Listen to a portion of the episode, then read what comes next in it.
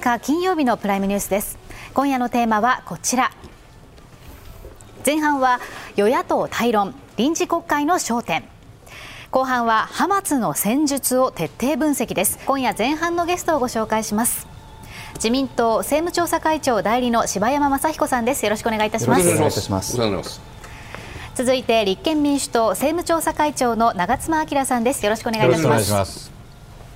そして政治ジャーナリストの田崎史郎さんです。よろしくお願いいたします。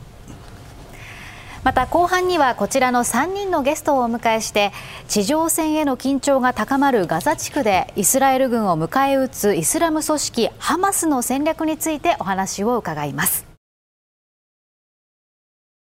さて臨時国会召集に先立ちまして自民党と公明党が取りまとめた経済対策の提言まずちょっと見ていきたいと思います、うん、こちらです。自民党の案ガソリン補助金の継続地方交付税の拡充、うん、公明党のものは住民税非課税世帯に一律給付、食品購入ポイントの還元と、経済対策は示されたんですが、所得税減税については、自公両党の提言には明記されないと、こういった形になりました。柴山さん、経済対策をめぐる党内では、どういった議論がなされたんでしょうか、はい。まあ、実はあの今、自民党のあの経済対策のそのフリップには載っていないんですけれども、うん。まさにあの住民税非課税世帯を含む、えー、このコロナ禍で傷んだ方々に対するあの給付をですね行うべきでないかと、まあ、いうような提言も実は項目として入っています、そして何よりもガソリン補助金ですね、これによって、まあ、本来であれば、まあ、200円以上の価格である、えー、ガソリンを170円程度に抑える、これ、まあ、ずっとやっているとですねあの地球の温暖化に逆にマイナスの影響が出てしまうなどの副作用があるので、はい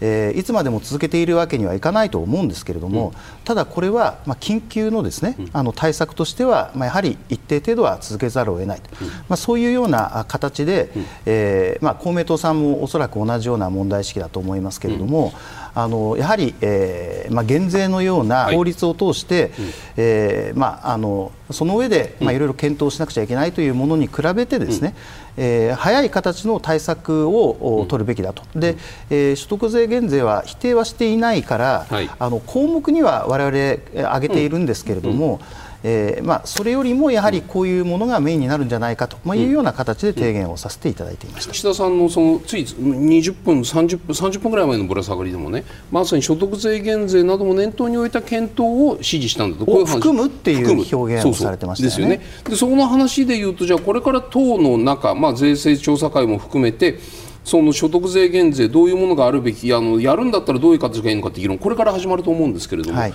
もうすでにいろんな話が飛び交っている中でね、所得税減税っていうと、まあ、例えば税率が20%所得税から引かれていますって所得から20%税金持ってかれていますというその20%の税率を動かす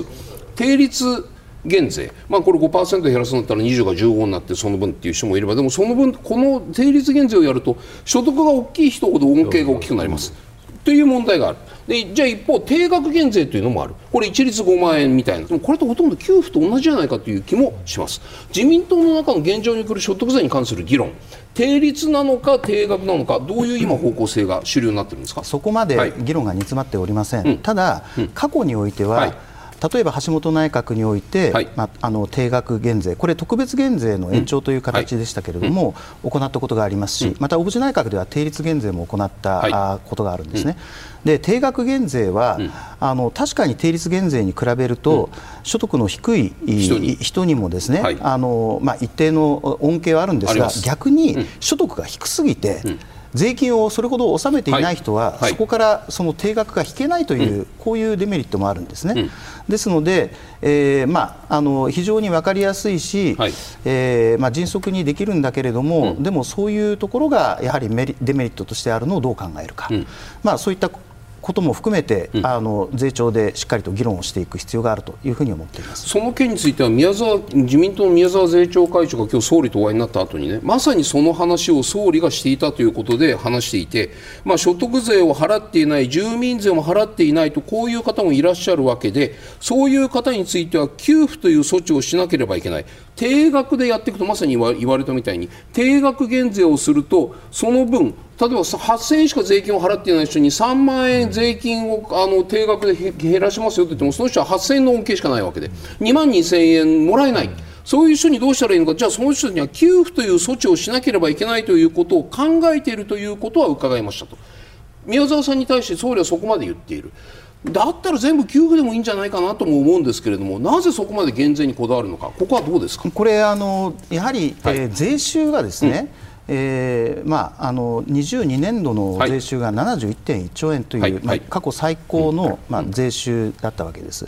でこれについて、まあ、やはり国民に還元をしなければいけないと。はい。えー、で特にやっぱりあの多くの国民の方々は、うん、えー、どうも岸田政権は、うん、あの給付に軸足を置きすぎていて、国民の負担を増やすことにあまり、まあ、感度が強くないんじゃないかという批判があのあるんですね。ですので、まあ、やっぱりそうではないんだよと、うん、まあ、給付は給付で、うん、まあ、一定の必要な人には、うん、行っていくけれども、はいは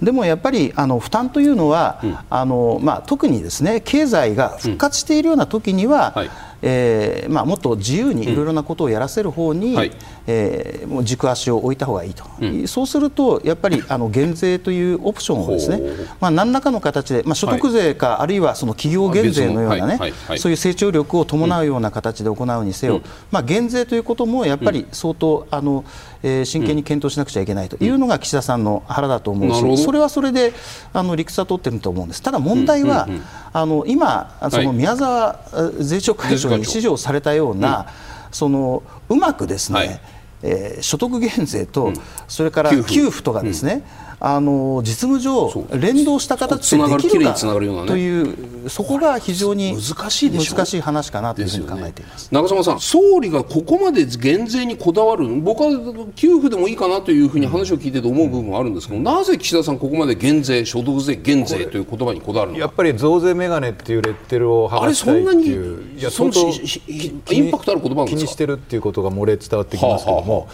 まあ、いずれにしてもですねあのこれあの結局、給付の方が間違いなく早いし、公平なんですね、でおっしゃったように反町さんがおっしゃったように2万円、例えば定額減税したときに、はい、3000円しか払ってない人は3000円しか恩恵ない、はい、でその差額を給付でやるっていうことは基本的にですねあの橋本内閣の時も定額やったんですけども、はい、減税、はい、その時はそういう方は無視して3000なら3000円だけにしてですね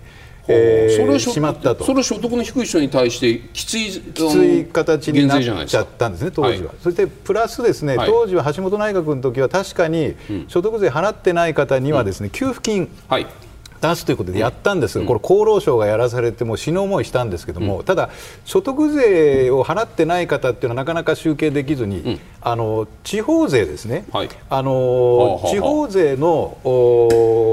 払ってない、非課税世帯、うんそこに対して給付金を出すことはしたんですが、実は所得税を払ってない方と地方税払ってない方って似てるんですけども完全一致してないんですよ。ずれがある。ずれがある。だから、はい。地方税は払ってて所得税払ってない人は給付金もくれないわ、うん、減税もないわ、何にもないわっていうことが起こるんで、うん。うん、これはちょっとどうしようもないと思うんでですね、やっぱりどう考えてもいろんな手間も考えてこれ、うん、あの会社もですねソフトウェア全部変えなきゃいけないですね、税率を、で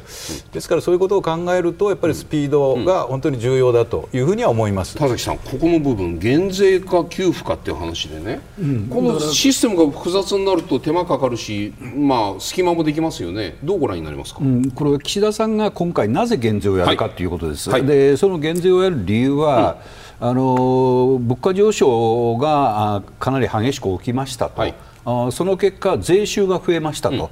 えー、でも税収は増えたんだけれどもそれに対して賃金がついていってません、はい、えー、だからあのその税収を賃金の方へ回しましょう、はい、というのが大きな発想なんですよ、うん、だから所得税減税ってなるんですね、はい、でなぜ今度は給付に全部給付にしないかというのは、うん、あの10万円給付安倍内閣でやりましたけれども、あれの時の政調会長岸田さんなんです。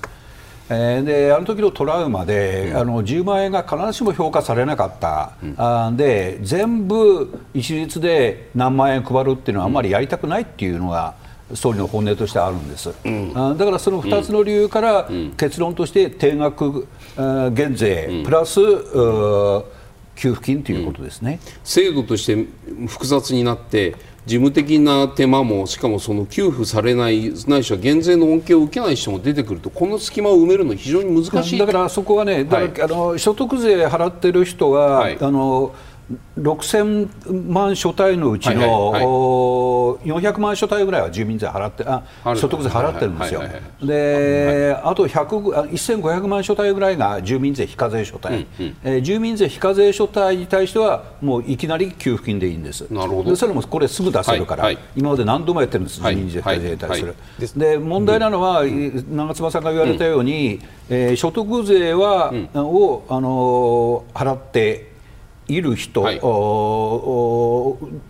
まあ、金額が少ない人、うんはい。はい、例えば1万円しか所得税払ってない人にとっては、あの恩恵が小さくなるんですね、でその部分は洗い出して、うん、えーむしろ給付金をやりましょうという発想だと思いますよ、そうした中今週立憲民主党が緊急経済対策を発表しました。まずインフレ手当として1世帯に3万円を給付する案。こちらは中間層を含む全世帯の6割ほどが対象となるということです。続きまして現在中学生までの児童手当月額1万5000円のもの。これを高校まで拡大すること3つ目。ガソリンの、えー、ガソリン税の一部を軽減するトリガー条項の凍結解除などこれらの経済対策に必要な予算として総額を7兆6000億円としています。柴山さん、こちらの案はどうご覧になりますか？じゃあ自民党でもですね、うん、あのまあ、準困窮世帯も含めて、はい、えー、まあ、あのコロナで傷んだ方々に対するあの給付をするべきだという案がありまして、それはさっき紹介されていませんでしたけれども、それは私はあの、まあ、丸一に準じるのかなというように思っています。で児童手当についても、これもですねあの実は我々あの政府の方でやることを検討しています。はい。まあ、だからあのあまりこの3番のちょっとトリガー条項はさっき申し上げたように税というのはあんまり簡単に引っ込めたり出したりすることを、になじまないものですから、だから所得税減税もこれはあくまでも、あのまあ、臨時のプランであってですね、あの私はあのそんなにあのメインのですね、えー、所得税減税というのは、あの柱にはならないのではないかというように考えております。長妻さんいかがですか、はい、あの似たようなものも自民党の中にあるんだよということだとだったら一緒に合わせてやればいいじゃないかなって僕なんか思っちゃうんですけど。これ今おっしゃったのは住民税多分自民党のは住民税非課税世帯で、はい、それプラス家計急変世帯ということだと思うんですがこれ中身分析しますとですね、はい、住民税非課税世帯の75%は世帯主が65歳以上の方なんですね、うん、ですから高齢者がほとんどになって、うん、それだけだとですね、うん、ワーキングプアというですね、税金を払って本当に苦しい思いをされている方が除外されちゃうんですよ、これはもう前から言われている欠点なんで、我々はそういう意味ではそれを上げてですね、住民税非課税世帯の3倍の年収以下ということで上げているのと、あとはその確かに自民党もですね、えー、実際に給付されるのはあ1年半とかそのぐらい先だと思いますが、はい、高校生まで児童手当を伸ばすと、うん、これは合意していただいて、ただ金額は1万5000円より少ないんですけども、うん、ただこの機にやっぱりお子さんがいる家庭は大変なんで、うん、10月からですね1万5000円を払うと、高校生は今まで払ってまあの支払ってませんから1万5000円丸々新規で,、で中学生までは1万円ですから5000円がプラスになるとい。うようなことをですね、もう10月からやればできるんで、これをやっていただくと。あとトリガー条項はこれ実は民主党政権の時に入れ入れた制度なんですね、はい、でこれは1リットルあたり25円ガソリンが税が安くなると、これ目に見えるですね。具体的に金額も、うん、明示できるわけです。で奨学金についても10月からですね、うん。え利子をなくしていくと、うん、利子を払わないでいいようにすると返済のですね、で返済金は所得税の控除にできると、うん、こういうようなことを10月からやっていこうということなんです長妻さん、これ、総額7.6兆円で、これ、財源は税収の上振れ分で全部賄える？いや、これはですね、我々は責任ある、ここも我々の非常に考え方なんですが、ははその税収の上振れ分っていうのは、うん、よく考えると、税収見積もりが甘かったわけですよね、だってコロナが終わって、税収が上がるのを分かっていながら、はいはい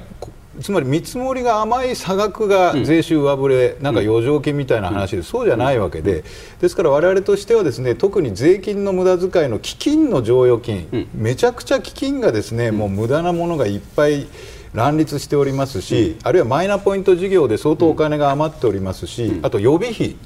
これ使い残したのがたくさんあるんですね、もう貯めとく必要がないんで、これらを使ってあの財源として出すということで、明確にあの財源のメニューも上振れを使わないで賄えるという意味でおっしゃってるんですね。そうですね、ね。まあ、そういうようなことと、あとこの、重要なのはですね、はい、今あの需給ギャップが解消に向かいつつあるんです、はいうん、これ去年の今頃は需給ギャップが約15兆円あったと。うん。これを埋めるっつって自民党は相当巨額の30兆円のを出したんですね、はい、ところが今、需給ギャップが収まっている時に、巨額のですね財政出動をするとインフレを加速させかねないということで、我々は適切なこれ財政規模おそらく自民党はこれよりもはるかに上回るなんか大きければいいもんだみたいなですね数金額ありきを出してくるとこれはちょっと良くないなと思ってるんです。田崎さん、うん、なんかこう今の話だと自民党の方がデフレ脱出にぶーっとブーストかけたいな。はい、ただもしかしたら長妻さん、立憲の方がねあんまりブーストかけるとインフレがこうバッと出て出てしまうからそこはっていうなんか今までと様変わりの、うん、今、インフレじゃないですか。いやだからねインフレ手当3万円っていうのが、はいはい、僕は自民党が出してくる案はもっと金額が大きくなるんじゃないかと思うんです。なるほど。そうしたらちょっとつつましやかすぎて立憲の案がね。立憲の案の方が、はいはい、これでいいんですかね？ただですね、うんうん、これ子どもに対して、今申し上げた児童手当と、あと実はですね児童扶養手当を出しているようなご家庭、えー、の、2人親のご家庭にもお子さん1人当たり5万円を支給すると。こういうのも入ってますんで、ですからある意味では本当にお子さんがいて、今、物価高で相当困窮されている方が多いので、まあ、そこら辺に対してはですね非常に手当をする。次、はい、はい、では次は賃上げについても伺っていきたいと思います。岸田総理は賃上げ率は30年ぶりの高水準となったと述べていますが、実質賃金の推移、こちらのグラフ見ていきますと、賃金が物価上昇に追いついていないという、こういう状況です。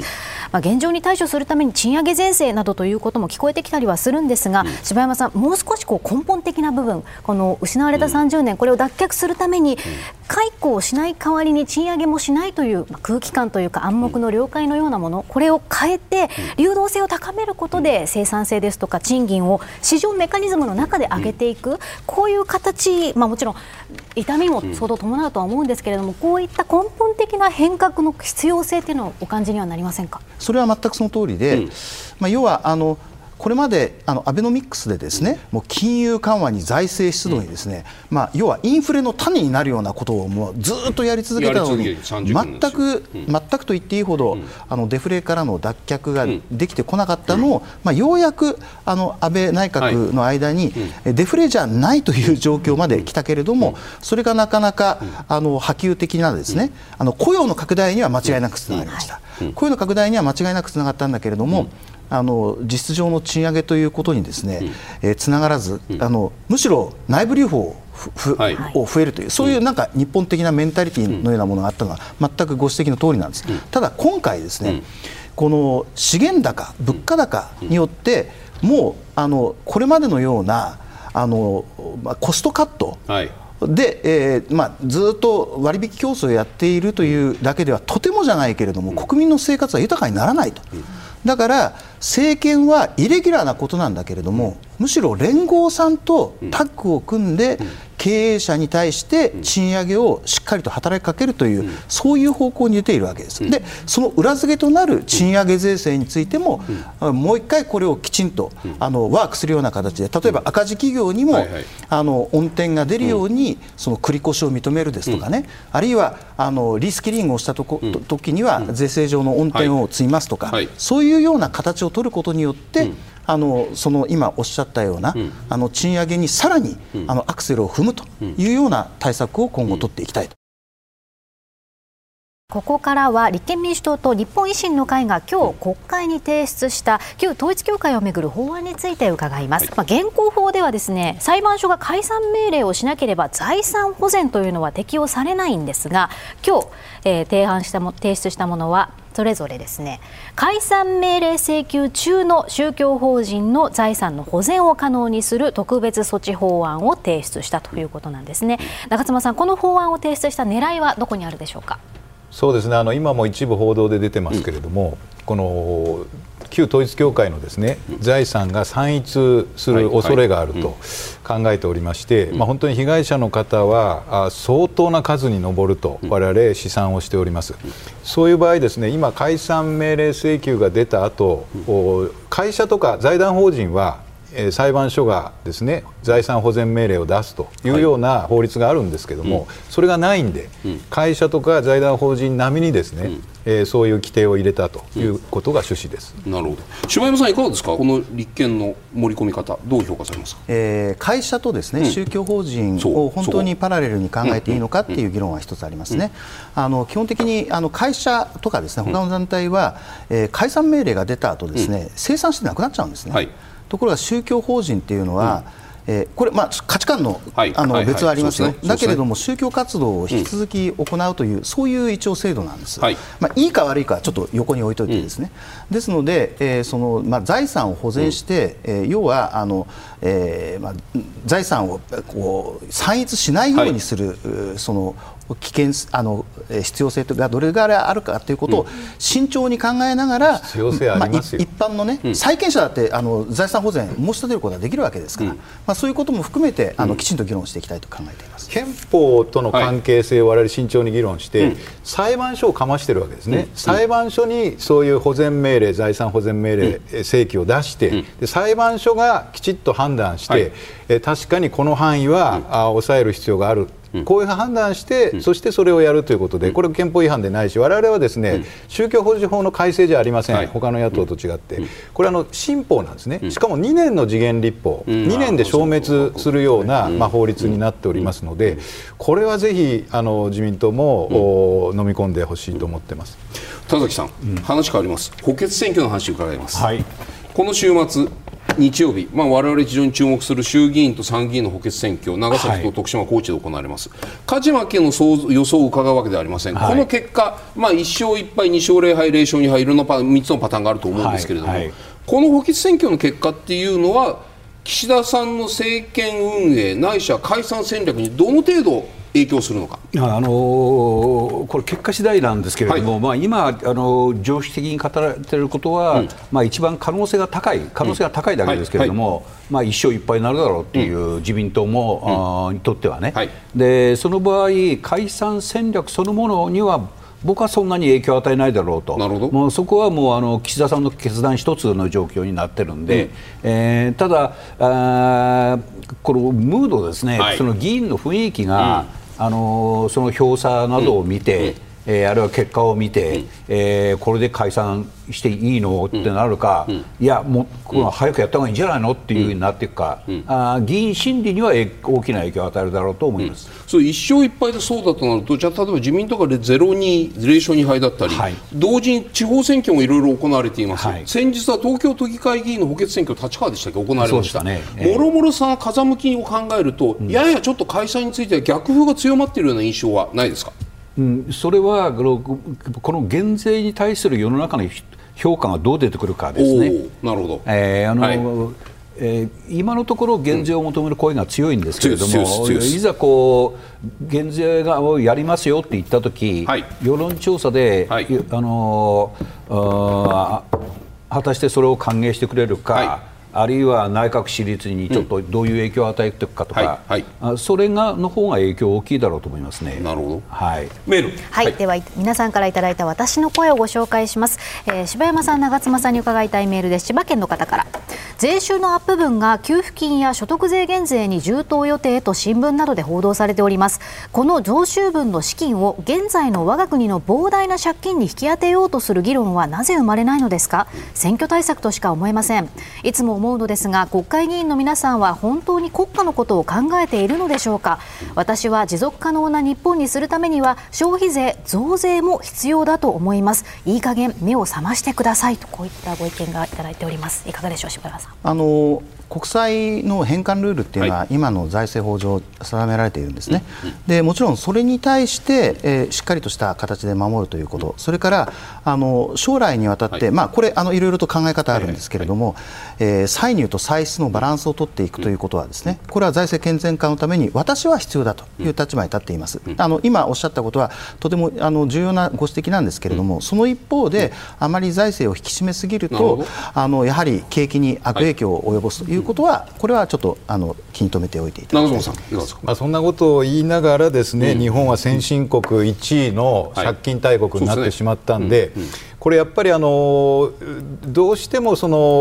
お金をいっぱい使いたいということで、まあ、自民党も15兆だ、20兆だと、こう中身を決める前にですね規模競争をしてしまうんですね、どうしても政治家は。だからそこは我々はあの現に慎まなきゃいけないと。本当に必要なところは必要だということは当たり前なんですそれもし本当にそういう本当にそういうふうにおっしゃるんだったらさっきの給付金例えば自民党が5万円積んできたときにじゃあ立憲はうちは3万じゃなくて6万とかってこの戦いはなしですよ。なし。なしですよね。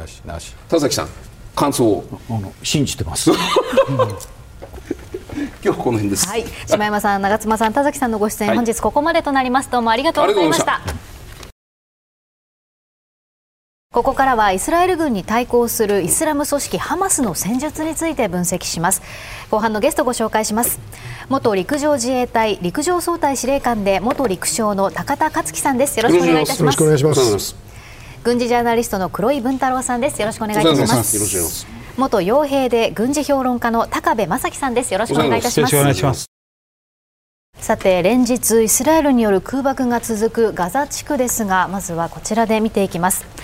ガザ地区では学校や建物など多くの民間施設がイスラエル軍による空爆の標的となっているんですね。この青い四角は病院なわけです。でこうした背景にあるのとされるのがハマスが長年をかけて築いた地下トンネル網です。こちら。青い線の位置に地下トンネルがあると。言われておりましてその長さは合計400キロと言われています。これは東京23区のおよそ6割に相当する面積に東京の地下鉄網よりも100キロも長いトンネルが存在するということになるんですね。またトンネルの入り口が民間住宅ですとかモスクまた病院につながっていると言われています。トンネルの話今日これからずっと伺っていくんですけどもイギリスメディアがそのハマスが掘っているトンネルについてこういう情報を流しています、まあ、ハマスの戦闘員は強化された強化されたトンネルと複雑に入り組んだ迷路で活動していると。その一部は地下40フィート12メートルの深さにあるんだ。もう一つはトンネル各所に戦闘員が潜伏し罠を仕掛け爆発物で陥没させる準備ができていると。高田さん、はい、このトンネルにいわゆる何て言ったらいいんですか？突入していくわけですよ。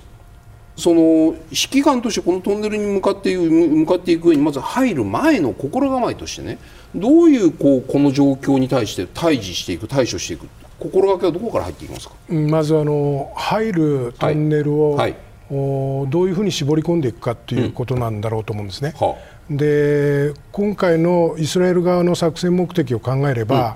少なくとも最低限、うん、ガザ地区北部の制圧、はい、それはトンネルの中の、武器の製造施設、それから貯蔵庫、も含めてですね、制圧すると、それができなかったらまた2014年の同じことになっちゃいますんで、そこは最低限やってこいよというような政治的要求があるとするならば、まずどこから入るかっていうのを決めるのが大変大事だと思うんですね。なるほど、でそのどこから入るかって決めたらそれ以外の入り口は全部潰す、最初に。だって入り出入り口ってたくさんありそうですよね、うん、全部の出入り口を把握することが最初っていうふうに聞こえます。そうですね。あのいずれにしてもこのここの図にもありますけれども、はいはいはい、このイスラエル側に出てきてるこれなんかはですね、はい、もう最低限見つけてると思うんですね。なるほど。から今ここには書いてないところいろんなところがあると思うんですけど、はいはい。そこで、うん、その突入の経路と、うん、必要のないトンネル、うん、あの重要でないトンネルについてはですね、もう早めに潰して、うん、えー、おくという取捨選択がまず必要なんじゃないかなと思います、高部さんね、はい、高部さんもその戦闘に際してトントンネルを掘ってトンネルの中に立てこもったりトンネルで敵を待ち伏せたりってそういうご経験あるんですか？えっとですね、中でトンネルではないですが地下の塹壕ですね、はい、バンカーとかそういったことはあるんですけど、はい、これ400キロっていうこの長さどうお感じになりますか？いやもう途方もない長さだと思います。多分あの私聞いたところによると、はい、硫黄島ですね。かつて日本軍が掘ったとこ。ろ、はいはい、あそこが、まあ、20キロ前後地下壕あるという話なんですけど、うん、そこに一説に僕は1000近い出入り口があったって聞いてるんですよ。そうするとこそれをあの当てはめると、はい、もうここは数千とか、うん、もしかしたら万単位の出入り口があるかもしれないと、うん、そうするともう本当に大変な作業になると思いますね。それを潰していくのは。でも高田さんさっきその出入り口を把握しろと。あのー、無理無理？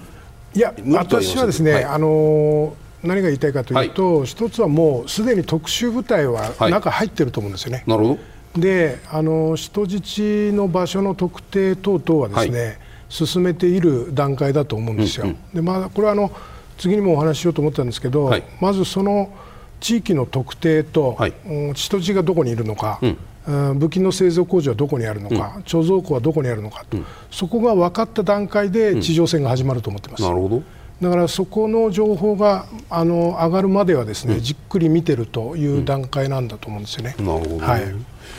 黒井さん、このトンネルのなんて言ったらいいんですか？難しさ？トンネルトンネルこの400キロ掘ったそのハマス側のそのトンネルに対する戦略的な重要性どういうふうにご覧になりますか？あのまあ、そのベトナム戦争時代とは違っていて、はい。はい、えー、割とこう見通しが良くて、うん、えー、まあ、人の目にもつきやすいので、はい、まあ、かなり情報は取ってるとは思うんですね。あの例えば2年前に一度空爆を徹底的にやってるんですね、はい、でその時は地上部隊入れてないんですけれども、うん、その時イスラエル軍の発表でもあの空爆だけで、えー、地下の武器工場と、うん、トンネルもう数百箇所潰したっていうような、まあ、発表してるんで、まあ、それなりの情報は取れている、まあ、あの昔と違って今、はい、あのいろんな赤外線センサーとかもいろいろあるんで、うん、情報は取れてるとは思うんですけれども、あのまあ、始まったらですねイスラエル軍のあごめんなさいハマス軍の移動を止めるということで、えーまあ、早い段階でその入り口を潰しちゃってですね、うん、そうすればあの、まあ、移動としてはあまり使えないということですね。あのまあ、あのどうしてもそのトンネルの映像を見ちゃうと、はい、あのトンネル使ってゲリラゲリラの映画とかにも出てくるようなイメージありますけれども、はい。はい、イスラエル軍が気にしているのはトンネルよりむしろやっぱり市街地戦闘だと思います。地表地上。での、まあ、民間人のいる住宅地の、うん、こっちの方がやっぱりあの難しいです。こういうところっていうのはですね、うん、基本的にはその民間の人いないのであのゲリラがあの通るように使ってますから、うん、あのそういう意味ではあまり気にしなくていいわけですね。攻撃する側として民間人なるみに人質はこの地下トンネルにはいないだろうというふうにお感じになっている。あの地下室とか民間人い。ますし、はい。はい、ただこれはですねあのいわゆるハマスが戦闘に使ってますから、はい、こちらに民間人がいるっていう可能性は非常に少ないわけですね。もう戦闘始まったら、うん、あまあ移動に使うということになります。うんなので、まあ、あのどっかまた別の地下拠点に人質なんかいるとは思うんですけれども、あのまあ、そういうのもありますけれども、やっぱりそれよりも一般のもう何十万という人がまだ残っている市街地、はい。はい、こちらの方がですね、ゲリラ戦にとって、えーまあ、対ゲリラ戦としては手強いかなと思うんですね。人質をトンネルの各所に散らしておいて、そこにこうなんて言ったらいいんですか、まあ、牢屋みたいなところに形に置いておくことによって。トンネルが戦術ハマス側にとってトンネルが移動手段として武器庫として重要であればあるほど壊されたくないの。ならばトンネルへの攻撃を防ぐためにトンネル内に人質を隠しておく。もし犠牲が出た場合にはそれを大々的に宣伝するという、まあ、人間の盾みたいなもんですよ、そういう使い方はあまりしないだろうというふうにお感じになってる、まあ、これはあのハマス側の考えなので、はい、えー、なんとも言えない、今までそういう戦いをしたことないですから、ハマスは。ど。ういうふうに使うかってちょっとわからないんですけれども、うん、あのそうですね、ハマスは今までのハマスっていうのは、はい、えー、割とそういう、まあ、盾を使うというよりは自分たちで、うん、えー、まあ、非常にヒロイズムなんです彼ら自身はですね。なるほど。ですからあ突っ込んでいって殉教したいというような戦い方をおそらく優先する、うん、ただ、まあ、今回はですね、はい、そういった人質は人間の盾に使おうという前提で作戦で、うん、まあ、最初から連れてきてますので、うん、えー、まあ、交渉とか盾に使おうという意思はあるので、うん、えー、ただ、これ初めてのケースですからどういうふうに使うかわからないです。この例えば高田さんね、はい、地下トンネルに地下トンネルの相当性に入っている時イスラエル側が攻め込んでいく時にですよ、はい、トンネルの中もこう、まあ、電気が消えてれば消えてるなりについてればついてるなりにこうこうか角を角を見ながら曲がったところに何があるのかって罠が仕掛けられてるかもしれないというところを一つそう探しながら行くわけじゃないですか。人質がいると当然のことながら進軍というかその相当速度は下がりますよね、慎重にならざるを得ない。なりますね。はい、その時にその例えばその人の人人質の命をどのくらい重視するのかというのはこれは事前に決めておくもんなんですか？いたら撃つなということこれすみませんね非常に微妙な話なんですけれども、でもそういうこと事前に決めておかないと行った時に例えば人質を盾にとって向こう側が待ってる時には撃つなと言ったらそこから下がるしかないわけじゃないですか。そうですね何しろじゃあっていう人質だと分かったら、下がると思いますね。あそうですか。下がりますね。人質だと分かればですよ。黒井さん、イスラエル軍ってそういう戦い方をすると思いますか？これも前例がないんで、うん、今までは平時とか、はい、まあ、それほど激しい戦闘じゃないときに捕虜の交換とかいうときにはですね、うん、イスラエルは非常にその人質の捕虜の自分たちの捕虜の生命をですね大事にしてきたんですよ。うん、ただまあ今回はですねちょっとまた状況が違うので、うん、えー、まあ、人質は強行手段で奪還するっていうのが基本パターンだと思うんですけれども、うん、まあ、ハマスがどういうふうに使われ使ってくるかによって、うん、えー、もちろんそのイスラエル軍の中ではもうそういういろんなシミュレーションはされていると思うんで、議論されていると思いますけれども、これも初めてのケースですから、今回、イスラエルがどのぐらいの、まあ、やり方でいくかっていうのはちょっとわれわれも分からないですね。高部さんいかがですか？はいえー、っとですね、うん、今もう人質を捉えてかなりの数上ってると思うんですけど、はい。はい、あのもしも、まあ、私の個人的な考えですけど、はい、イスラエルが地上軍を送って地上戦を展開すると、うん、そう決断した段階で、うん、かなり人質、まあ、こう言うと、まあ、命を軽視してるって言われるかもしれないですけど、かなり、なんていうんですかね、あのうんと人質はどうでもいいじゃないんですけど、うん、かなり、うん、なんですか人質に対してシビアななるほど、えー、あのまあ、多少被害が出ても構わないとか人質に対して、うん、それぐらいの決断をしてイスラエルなら来るかなっていうような気はしてるんですよね。それはトンネルの中の地下の戦いにおいても地上戦建物を一つ一つ壊して一部屋一部屋探していくそのいわゆる総統戦の中においても同じ。要するに地上地下においてもイスラエル軍が軍としてガザに侵攻していくときには、はい、人質に対しての一定のその許容を許容？この場合の許容っていうのは、うんその勝利と人命どちらを重視するのかといったら勝利を重視するポリシーで入ってくるだろうとこういう意味でおっしゃってるんですよね。まあ、あの人質がそこの建物例えば目の前にいるとかあそこにいると確実に分かった時は、そういった時は別だと思うんですよ、うん。うん、でもある程度の人質に被害が出ても仕方がないぐらいの、うん、そういった、まあ、ポリシーっていうんですかね、それであの来そうな気はしますね。いかがですか？ななんとなく。そういうものそうそういう感じですですから何度も言ってるように初めてのケース、はい、ただ、はい、今回はもう空爆始まって結構経つんですけれども、はい、あの人質優先の空爆の仕方ではないですよね、うんうん、あのまあ、明らかに圧力をかけるとい。うような、まあ、強行手段ですね、現状まではですね、戦力比較を一応用意しました。これから地上戦の戦いになるだろうという時に、まあ、イスラエル軍は正規軍がまあ17万人予備役含めてあ、まあ、36万人予備あの呼んでる中で予備役は46万5千人いるだろうと。であの武器としては F15、F16、F35 航空戦力としてはもう最新鋭。で主力戦車メルカバ。これ高田さんイスラエルのメルカバって戦車は評価はどうなんですか？あすごく高いですね。高い、はい、これあの走行守りにも攻撃にも優秀な戦車である。そうですね、はい、あの一つは彼らの戦車戦の歴史でですね、はい。はい、あのどうしてもアウトレンジから撃つっていうことを、うん、当初は1次中途、2次中途、3次中途ぐらいまでですかね、敵の前の外から撃って撃破をするっていう、ここを執着してたんですが。やっぱり縦方向の関係で、やっぱりあの向こうの長さも長くなってきましたので、やっぱり自分の縦をですね、より強固にしていくっていう方向にシフトしていったのがメルカバなんですね。でさらにこれは60トン以上ある戦車で、はい、え大きさ的には90戦車とあんまり変わらないんですけど、あの10トン以上重いんですね、それはもう全部装甲に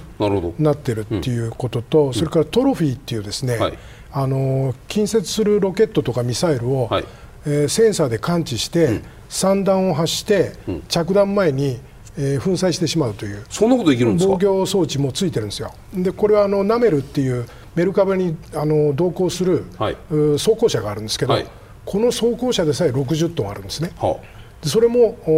トロフィーっていう防護システムをつけてます、はい、だから隊員の命を守るっていうことについては、うん、多分世界でトップの軍隊だと思うんです、ね、そのトロフィーっていうのはちなみにごめんなさい。あのその日本のその戦車にはそういう装備はあるんですか？残念ながらついてません。なるほど、はい、でこれは戦車の4面ですね、はい、前面に2つ、後方に2つ、はい、4面のフラットパネル、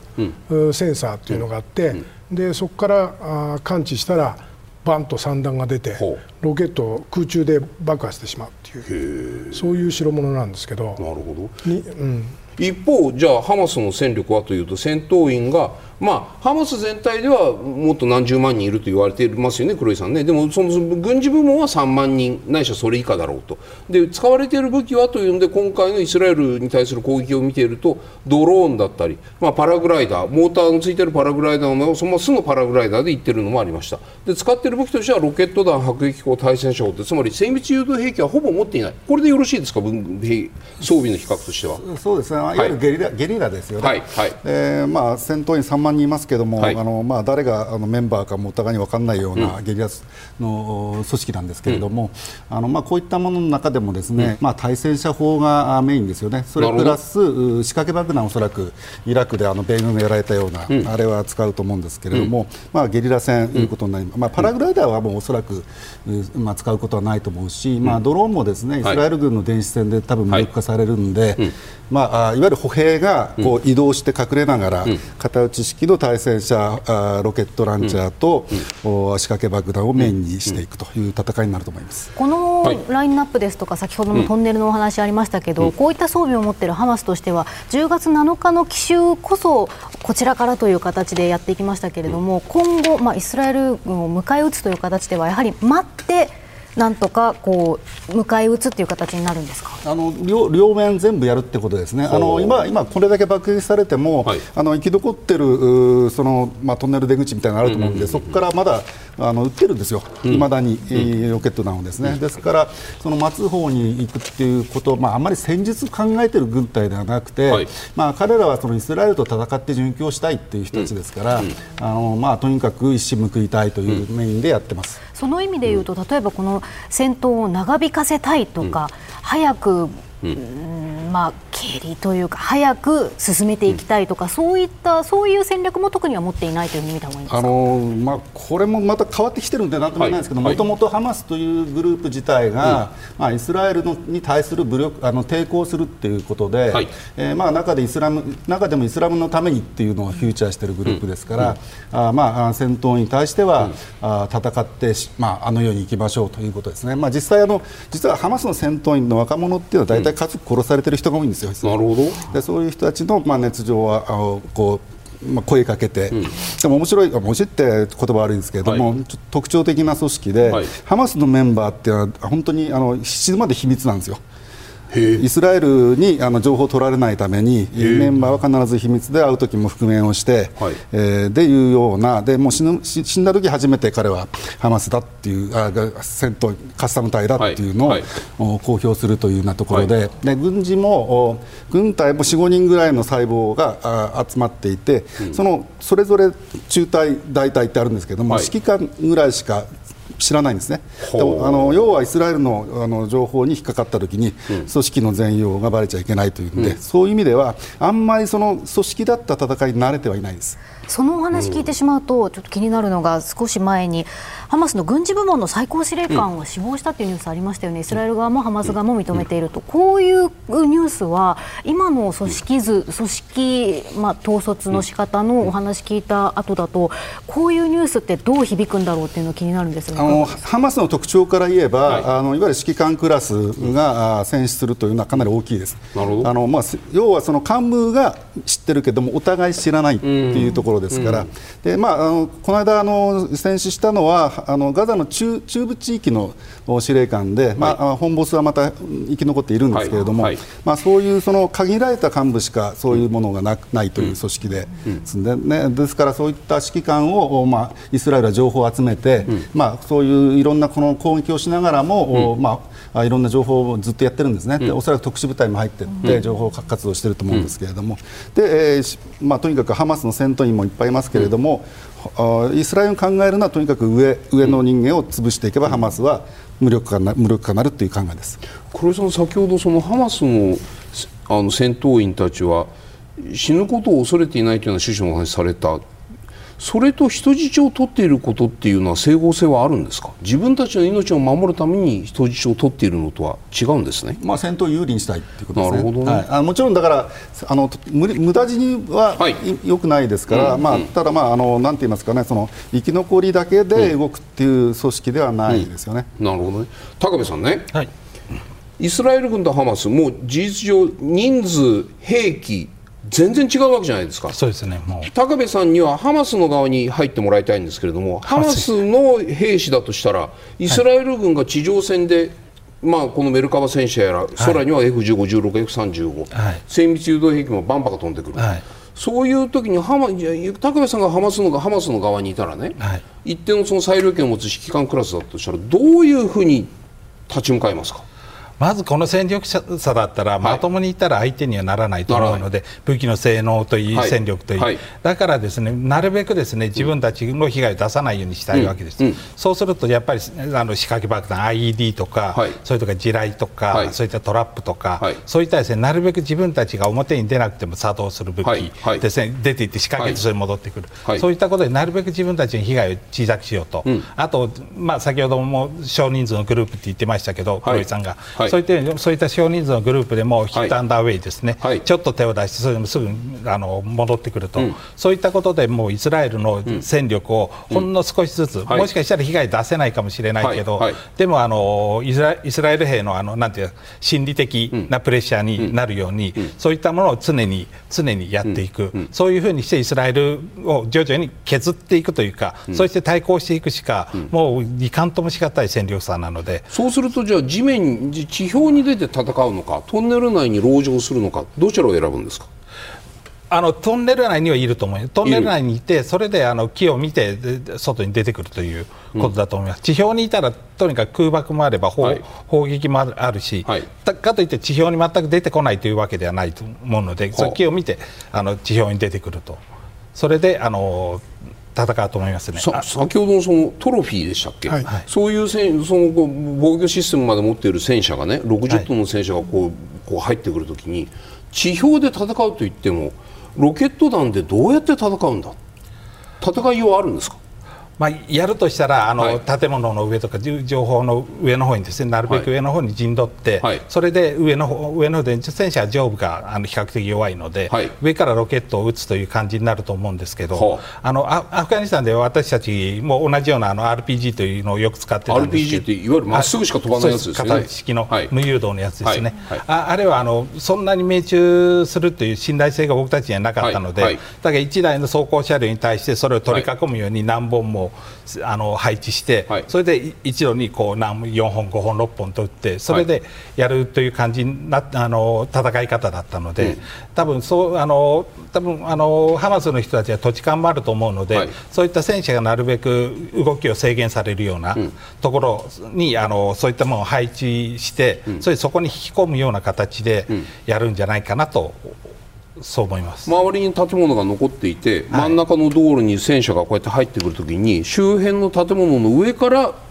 RPG ロケット弾を撃ち込む。これしか対応方法対対対処する方法はないというそういう意味ですよね、まあ、あとは ID とか地雷ですよね。対戦地雷とかそういったところじゃないかなと思いますね。ただそのビルの上に立って上から戦車を狙おうと思った瞬間にその例えばイスラエル軍のドローンであったり、はい、その空航空戦力によって当然狙われるという、まあ、いずれにしても大変苦しい、まあ大変苦しいたあの私も、あのアフガニスタンで戦っている時にイスラムの選手の、ああいった、まあ、ムジャヒディンの方と一緒に戦ってたんですけど、まあ、彼らの戦意はすごい極めて高いんですよね、もうウクレさんもおっしゃったように死ぬことを恐れないというか、うん、むしろ喜んであの聖戦に身を捧げるというところがあって、はいはい、例えばその時も RPG1 本ですね、うん、弾頭1個たった1発しか撃ってない、はい、それ1本とか小銃にマガジン1個だけ、はい、2 3 0発しか入ってないマガジン1個、はい、それを渡しても喜んで戦いに行くんですよ彼らは、うん、だから自分たちはもう一撃、うん、もう一撃できたらもういいんだと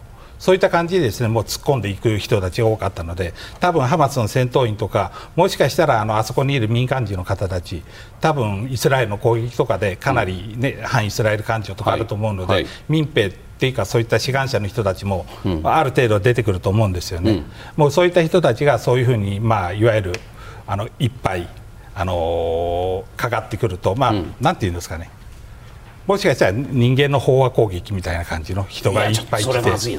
そそういう状況に陥るかもしれないと思いますね。高田さんはこの,、この戦力差があるときにハマスの戦い戦術っていうのはどういう選択肢があると私がまああの責任ある立場に、い、る人間だとするとですね、はい、あの心理戦ですね。なるほど。私はあのまともに勝とうなんとは、うん、とても思えなくて、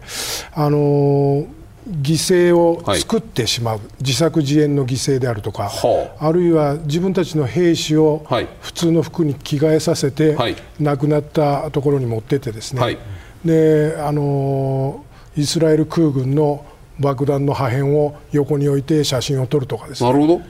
あのいわゆる戦争の枠組み自体を、ハマス対イスラエルではなくて、うん、アラブ対イスラエルに書き換える。なるほど。そういうものをどんどん出していく、うん、あの子どもの死体、うん、兵士の死体それから人質の死体も、うん、実はこの人質は、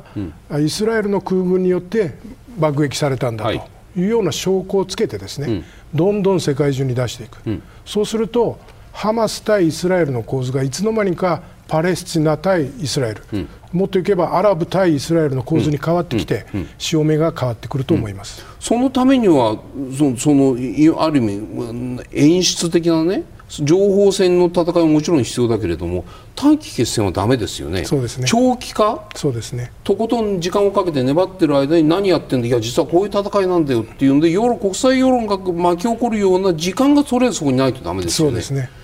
それからこの前のあの病院の話も、イスラエルがあの反反論しましたですね、うんうん、無線の内容を傍受して、非常にあの綺麗なカウンターアタック逆転ホームランだったんですが、うん、発表までの時間が16時間ということで。あのフェイクニュースの伝わり方っていうのは本当のニュースより10倍早いって言われてますからもう少しイスラエル側もですねそういうファクトチェックとか、うん、そういった戦略的コミュニケーションに対するカウンターとかっていうのを、もうもっと真剣にもっと早くやらないと、ハマス側の重いツボになっていくんじゃないかなと思います。これまでイスラム組織ハマスの戦いについて伺ってきました、うん、ここからはそのハマスが北朝鮮と連携している可能性について議論したいと思います、うん、韓国メディアが今週韓国軍合同参謀本部の分析としてこのように報じているんですね。見ていきますハマスの対戦車ロケット砲 F7 これは北朝鮮が輸出する際に用いる名称である。また武装組織が使う北朝鮮製多連装ロケット砲がイスラエル境界付近で発見されているとした上でハマスの使用している武器の一部が北朝鮮の輸出品であると分析しています。さらにハマスが行ったイスラエルへの吸収作戦についても北朝鮮との類似点が多いと指摘しているんですね。まず休日未明の奇襲であったことや大量のロケット弾で防空システムを無力化したことドローン攻撃で監視システムを破壊したこと。パラグライダーによる侵入は北朝鮮の戦術が伝授されたか訓練支援を受けた可能性があるとこういった分析を示しているわけなんです。高部さん、ハマスが北朝鮮と連携しているんじゃないかというこの分析についてはどうご覧になりますか？えっとですね、今の状況で、はい、あのガザが完全に封鎖されている、はい、そういう北朝鮮も厳しいあの監視下にあると思うんですよね、はい、この状況で直接こうやってあのなんていうんですかね連携を取ると、うん、例えば武器とか含めて、戦術とか含めて、それはちょっと難しいんじゃないかなと思ってます、うん、ただあの、武器に関してはですねあの北朝鮮からハマスへ直接行かなくても、例えば北朝鮮、いろんなところにあの武器を輸出しているので、例えばイラン経由とかそういったところから、はい、あの北朝鮮がハマスに直接じゃなくて、そういったところを経由しながら流れてるんじゃないかなと、うん、そうそういう気がしますね。黒井さんはどうご覧になりますか、うん、まあ、あの古いものですよね、基本的には。なるほど。あの今ではなくて、はい、まあ、要はその北朝鮮は冷戦時代からそのアラブの国、まあ、パレスチナもそうですし、うん、エジプトとかですね、シリアとかイランとか、そういうところと、まあ武まあ、外交関係もありますし、はい、あの武器の売買もしてたわけですね、はい、でそういうのが今でも残ってますし、うん、まあ、そうですね、あとブラックマーケットも相当流れてますから、そういったいろんなルートでいろんなところの兵器が入ってくる、まあ、別に北朝鮮の武器だけじゃないですから、まあ、旧ソ連製の武器であったり、まあ、あとは最近ですとやっぱりイランのコピーを、まあ、あのヒズボラがコピーして、そのヒズボラ経由で入ってくるのが多いんですけれども、ですからその今、その北朝鮮とハマスの関係というのは特にないと思います。訓練支援っていうのが気になるんですけれども。訓練支援っていうのは例えば、まあ、北朝鮮の特殊工作部隊、まあ、よく日本の向き合いの中には日本海を密かに渡ってくるそういう部隊が原発を攻撃してたらどうなるんだみたいなシミュレーションの話は何回か聞いたことある中でそういう特殊な部隊の技あの技能指導技術指導訓練指導がハマスにまで及んでいる可能性っていうのはあるんですか？北朝鮮は特にないですね、ハマス,、うん、ハマスのあの軍事部門っていうのは、はいはい、あのさっきも言ったように、その秘匿性の高いところで、あの基本的にはあの、はい、イランの革命防衛隊に靴部隊っていう、そういう外国の、まあ、部下、ハイカーの組織だけを、まあ、訓練してテロをやらせるっていう専門の工作機関があるんですけれども、まあ、そこが訓練しているということですね。なるほど。それはじゃあつまり今回のそのハマスの、まあ、攻撃の背景には当然、イランがいるというふうに見た方がいいという意味でおっしゃってるんですよね。私はその可能性、非常に高いと思います。というかあの、イランが全く関係ないってことはありえないですね、はい、あのハマスから見れば、うん、あ今回の攻撃はイラン、スポンサーであるイランが喜ぶことなんですよ、うん、あのサウジとの関係もありましたから、はい、イラン。そういう意味では、全くその、イランにすら秘密にしてやるってことは考えられないです。うん、だただ、まあ、どのどれだけその直接、まあ、計画に関わったかって証拠がないんで今、うん、そこは議論になってますけれども、うん、そのイランの中でも、そのイランの、まあ、政府であるとか指導部と、またクッズ部隊って本当に特殊な